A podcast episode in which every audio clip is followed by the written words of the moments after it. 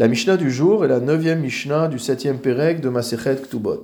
Dans la Mishnah précédente, nous avons parlé des défauts physiques qui peuvent rendre une femme impropre au mariage. Nous allons maintenant parler des défauts de l'homme. Ha'ish shenoldubo mumim.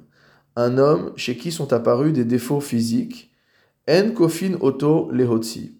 On parle d'un cas où ces défauts physiques sont apparus après les nisuin, c'est-à-dire que euh, les époux sont déjà mariés femmes au sens, au sens plein du terme.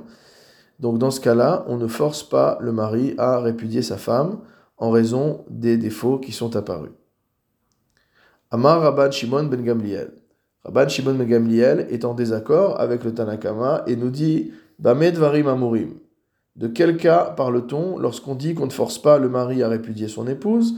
Bebumim ktanim, lorsqu'il s'agit de petits défauts qui ne sont pas insupportables à vivre pour l'épouse. Aval bemumim gdolim, mais s'il s'agit de défauts qui sont importants, kofin otoleotzi, on doit le forcer à répudier son épouse pour qu'elle n'ait pas à subir de vivre avec un homme euh, comme cela.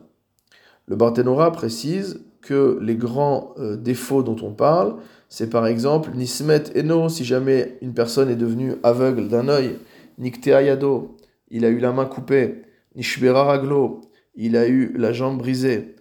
Donc dans tous ces cas-là, ce sont des momimes qui sont importants et on ne peut pas imposer à la femme qui s'était mariée avec un homme en pleine santé de rester avec un homme dans cette situation-là.